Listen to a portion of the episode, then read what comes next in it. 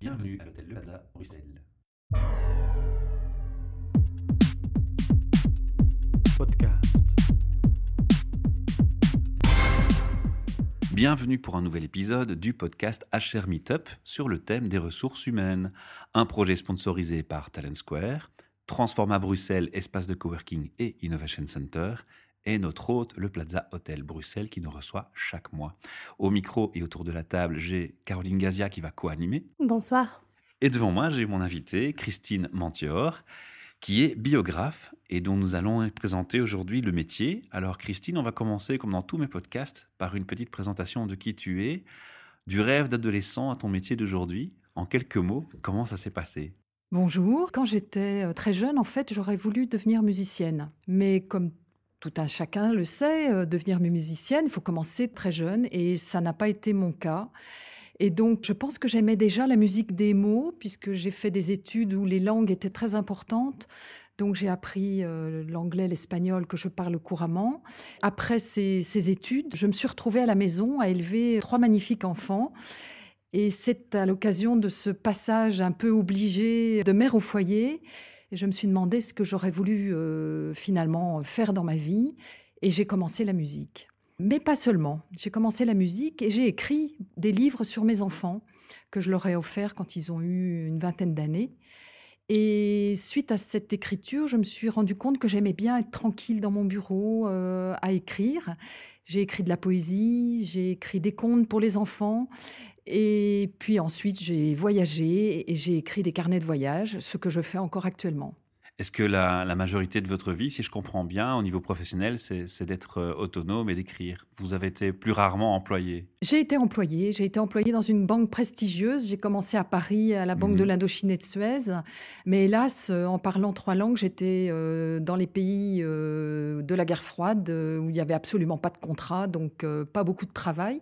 Et je me souviens que je voulais faire la, la rédaction du, des journaux. Vous savez, faire des synthèses de Mmh. journaux. Je trouvais que c'était intéressant. Et je pense que l'écriture fait vraiment partie de ce que j'aime faire. On va dire c'est dans, dans l'âme et dans la passion. Complètement, complètement. Mais vous avez un parcours qui vous permet d'avoir une vision sur le monde professionnel et sur le monde dans, de l'entrepreneuriat, parce que c'est un métier. On va, parler du, on va parler du métier de biographe. Vous êtes entrepreneuse, en tout, fait. Tout à fait, tout à fait. Ouais. Je suis euh, à votre compte. Je voilà. suis à mon compte. Ce qui est euh, intéressant, c'est que j'ai rejoint une coopérative d'artistes. Donc le métier d'écrivain fait partie de, du métier d'artiste. Alors maintenant qu'on a présenté Mhm. mmh. en, en, résumé votre mmh. parcours et, et l'évolution euh, rapide, on a dit de quoi on allait parler.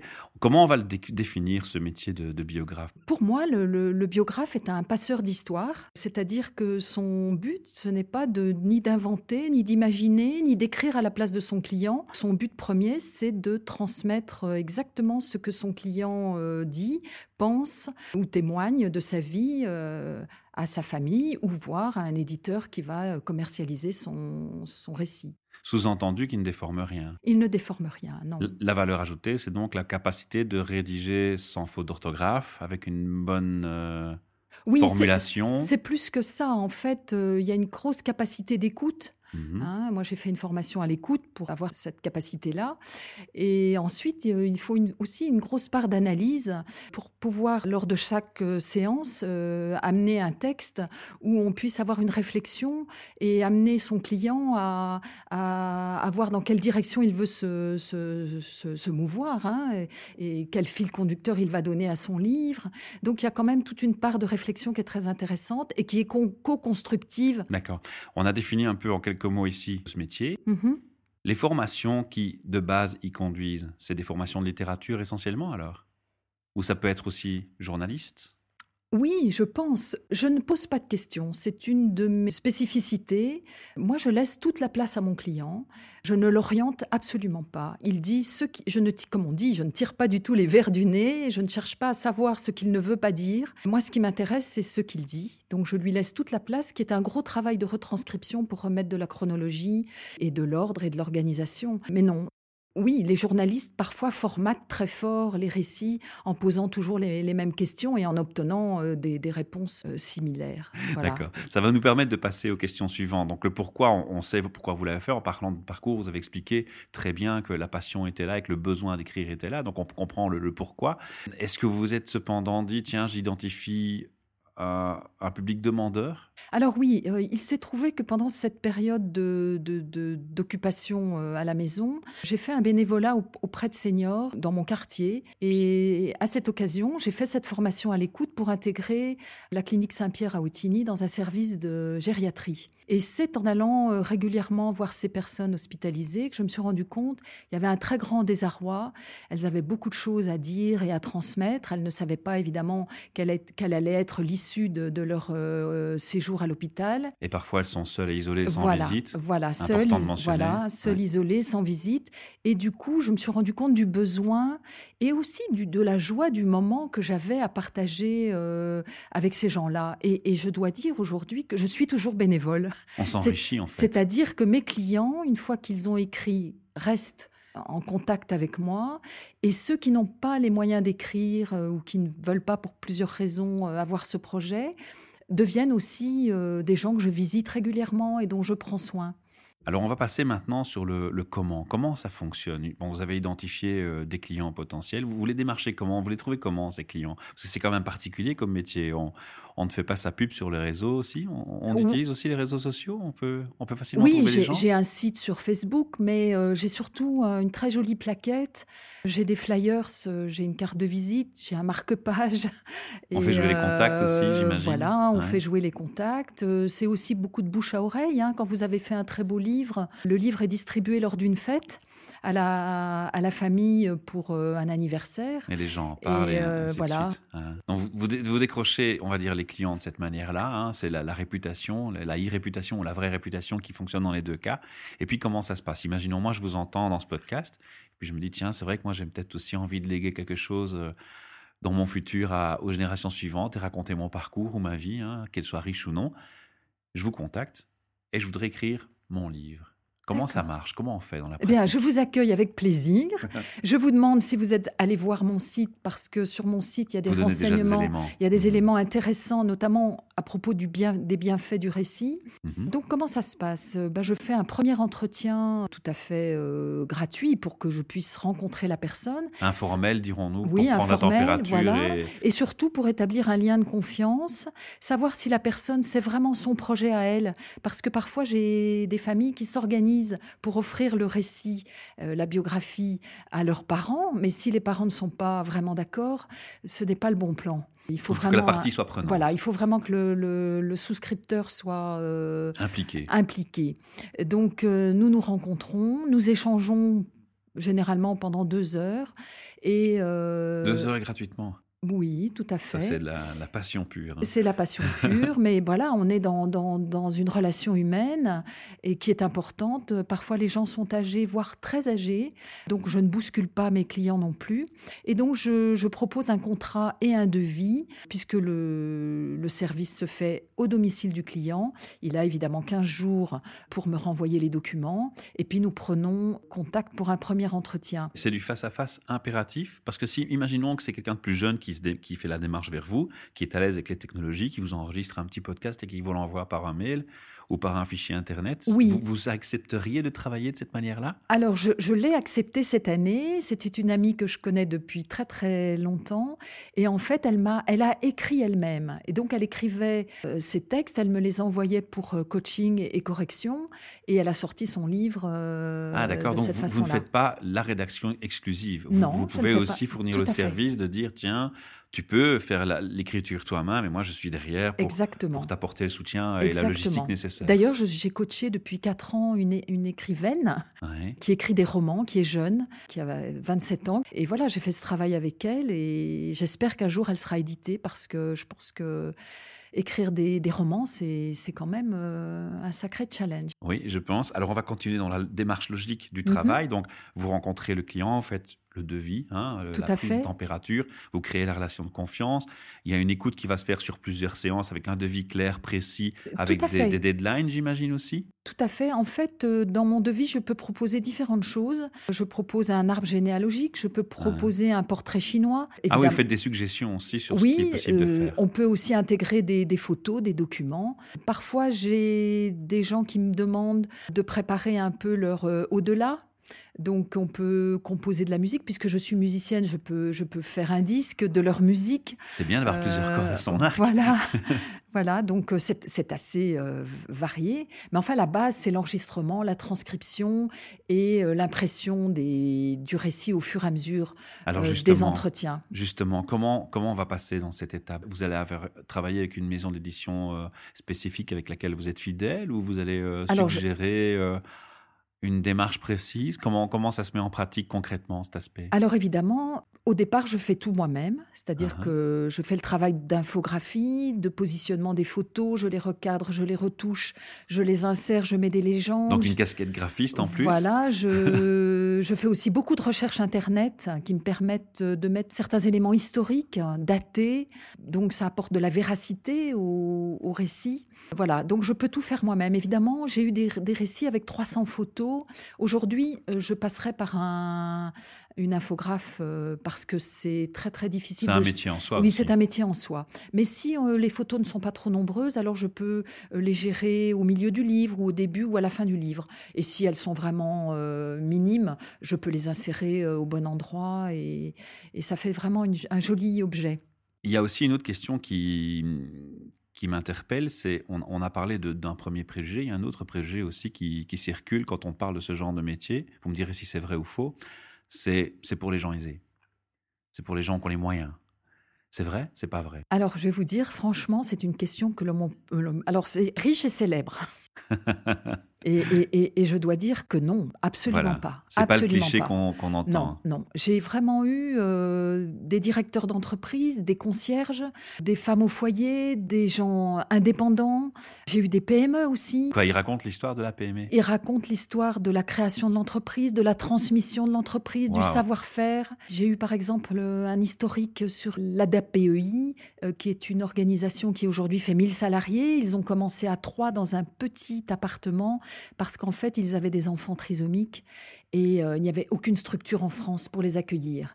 Et donc, ils ont eu un parcours formidable avec plusieurs présidents. Et ils voulaient le partager. Et ils voulaient le partager. Et l'ajout que j'ai fait, c'est qu'en fait, dans cette historique, on ne parlait pas beaucoup des enfants. Et donc, je suis allée interviewer les parents qui avaient reçu l'annonce de leur euh, du handicap de l'enfant et c'était vraiment très très touchant. Ces gens n'avaient jamais vraiment été écoutés et c'était vraiment bien de le faire et ça fait vraiment un très très joli euh, livre qui a été édité en 5000 exemplaires et d'ailleurs s'il y a des gens qui sont intéressés par ce domaine, je, peux leur offrir le, livre. Est-ce qu'il n'y a pas encore quelque part une casquette de psychologue qui va s'ajouter? Tout à fait. Tout à fait. Alors, je Vous avez fait une formation pour ça? C'est le feeling humain qui parle avant? Non, j'ai pas vraiment une formation, on va dire, universitaire. Mais vous avez de l'empathie déjà? Mais j'ai de l'empathie et j'ai fait, on va dire, une bonne quinzaine d'années de développement personnel, de stages, de multiples, multiples activités, que ce soit d'un point de vue philosophique, spirituel. Euh, voilà. Et, c'est vrai que ça m'a amené à comprendre euh, l'être humain de, façon beaucoup plus euh, approfondie et c'était très intéressant. Et encore aujourd'hui, je, continue à me former. Et la gestion de l'émotion, c'est pas parfois un peu dur quand des gens vous racontent des parcours très lourds avec des choses horribles parfois peut-être? Ça arrive parfois? Alors, ça arrive régulièrement. Il faut savoir que dans toutes les familles sont touchées par des drames. Mais toutes. Hein. Et là, tout le monde est égaux, riche ou pas? Ah, exactement, exactement. Alors, la formation à l'écoute permet de traverser ces moments euh, difficiles avec à la fois évidemment de l'empathie, de la compassion et, du silence, hein, de l'acceptation pour que la personne puisse vivre son émotion tranquillement en sachant que je suis dans la bienveillance les gens sont là pour déposer leur récit, ils ne sont pas là pour faire une thérapie. Et vous êtes là aussi pour les cadrer, les aider, les diriger, préparer tout ça, j'imagine. Je, ne cadre pas vraiment, mais je veux dire, voilà, ils, ont été contents d'avoir cette émotion et de pouvoir la, dire, mais, mais, ils ne vont pas la prolonger ça au-delà. Ça, ne dérape, ça ne dérape pas parce que, à partir, on va dire, d'un certain âge, le récit n'est pas d'un but thérapeutique de vouloir se changer ni de vouloir changer ses comportements. Le, but, c'est vraiment transmettre. Le but, c'est vraiment la transmission. Et, c'est le, justement, on peut parler des, bienfaits du récit. Ça restructure l'identité. Euh, ça met de l'ordre dans sa vie. Il y a une joie qui est partagée parce qu'on passe des bons moments ensemble. Hein. C'est du temps très fort mmh quand vous êtes écouté comme ça euh, à fond. Et ça vous apporte de la paix, de la sérénité, ce dont les gens ont besoin.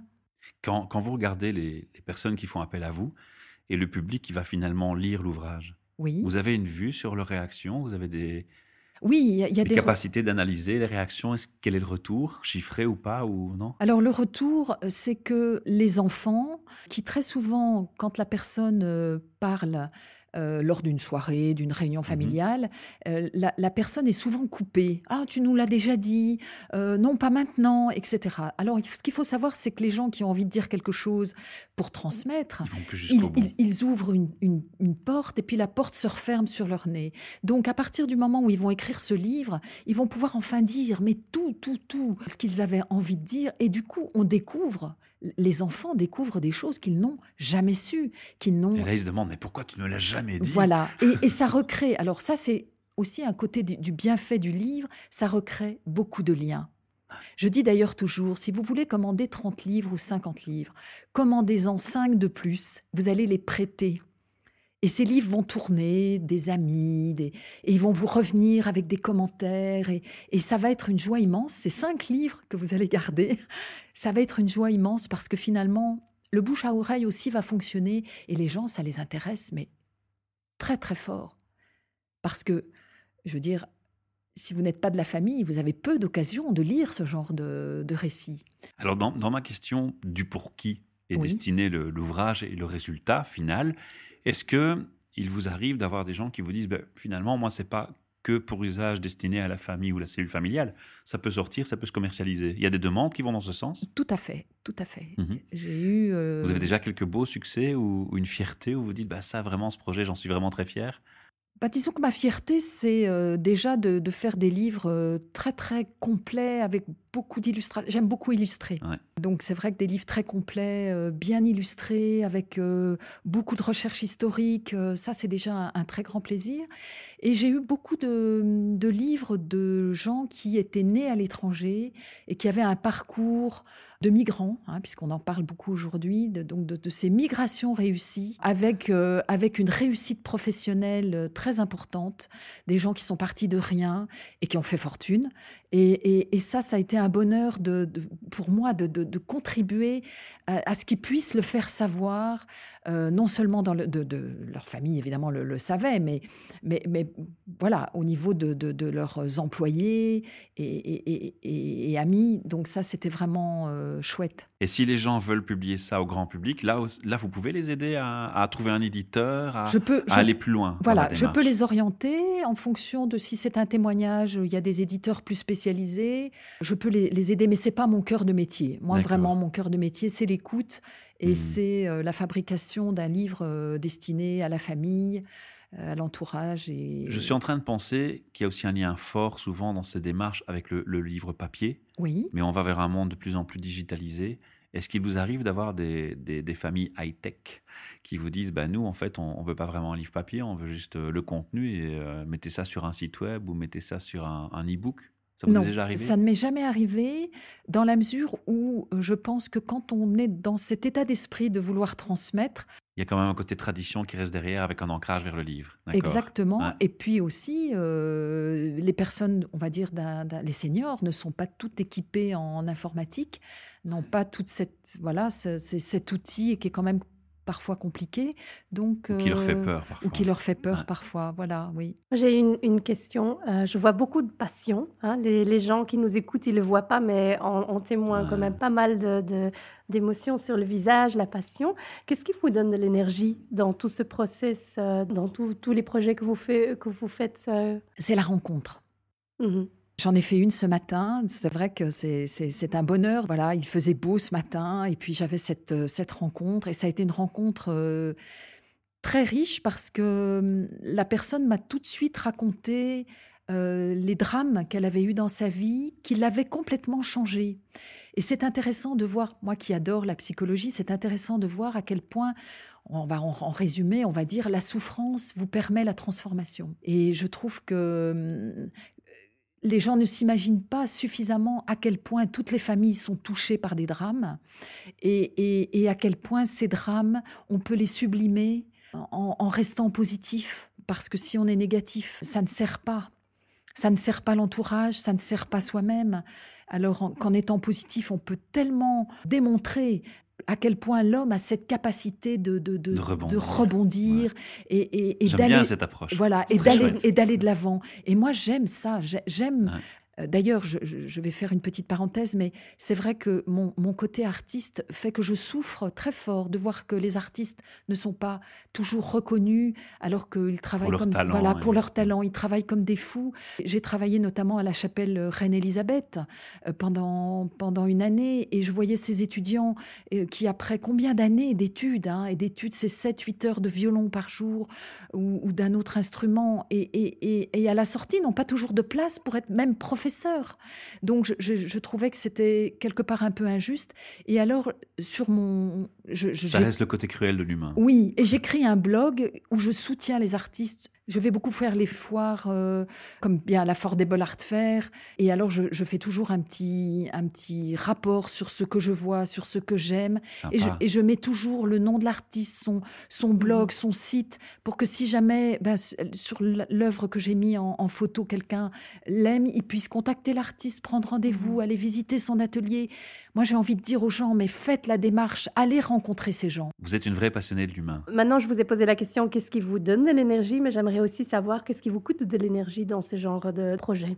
Ou est-ce que il y a rien qui vous coûte de l'énergie, ça va tout seul euh, Ce qui me coûte de l'énergie, sincèrement, euh, c'est l'informatique. Pourtant, j'ai commencé l'informatique en, en 94. Mais si vous saviez la galère que c'est encore. On n'a pas dit depuis quand exactement vous êtes lancé plein temps dans cette activité. En 2004. En 2004.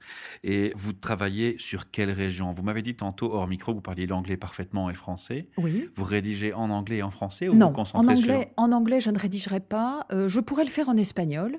D'accord, espagnol et français. C'est espagnol et français, oui. On ne pourra pas faire le tour de tous les aspects, toutes les questions que j'ai encore pour vous maintenant. Ce que je voudrais quand même faire, c'est inviter les auditeurs à aller visiter le lien de votre site. Donc, c'est www.empreintedevie.net ou empreintedevie.be. Vous aurez remarqué que je n'ai volontairement pas mentionné le nom de l'activité au départ parce que je trouve le nom formidable et bien choisi et je voulais Voilà. laisser ça pour la fin comme beau mot de conclusion. Donc, c'est empreinte de vie, de l'écoute à l'écriture. Il y a aussi, vous avez parlé d'un blog, c'est la même adresse? Alors, euh, si vous allez sur Empreinte de vie, vous trouverez à contact mon adresse de blog directe, Mhm. mais vous pouvez aussi faire http euh, deux points slash slash euh, empreintedevie.canalblog.com. Et on trouve.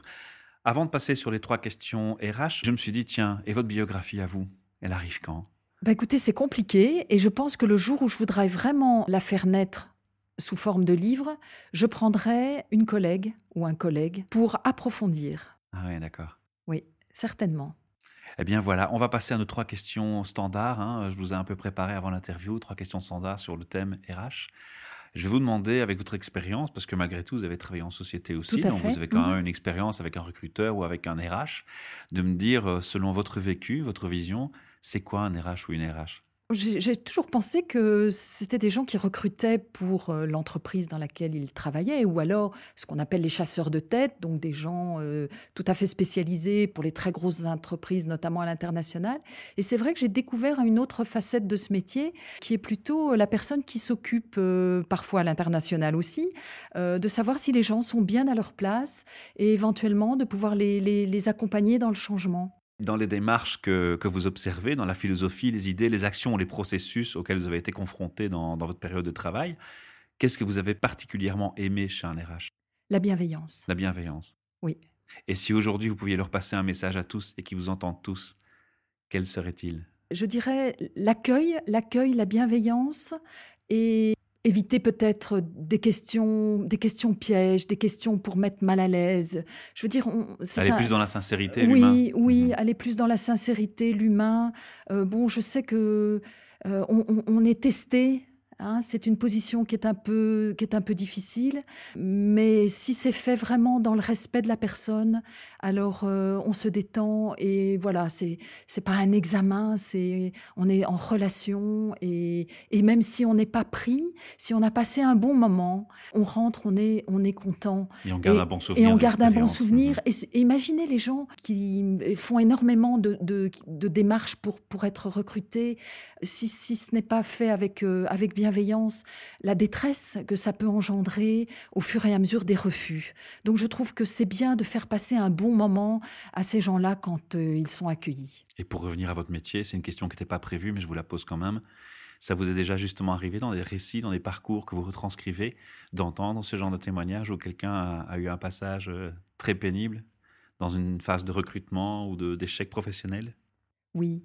Donc vous êtes aussi témoin. Oui, j'ai des témoignages euh, de harcèlement, j'ai des enfin.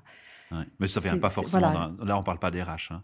Non, ça vient pas faire, mais ça vient voilà d'une situation en entreprise un peu un mmh. peu délicate. Oui. Merci pour ce partage de passion avec beaucoup, d'émotions. Les, gens ne l'ont pas vu, mais il y a énormément d'émotions qui passent ici au micro. Et euh, une véritable passion bien expliquée, bien détaillée. On vous retrouve au micro quand vous le souhaitez. Merci beaucoup. Merci à vous. Et alors les auditeurs qui nous écoutent, s'ils veulent nous rejoindre pour partager eux aussi leur passion sur un métier ou un RH qui a envie de parler d'une nouvelle philosophie de travail ou d'une nouvelle pensée, welcome. À bientôt. À bientôt. À bientôt. Podcast.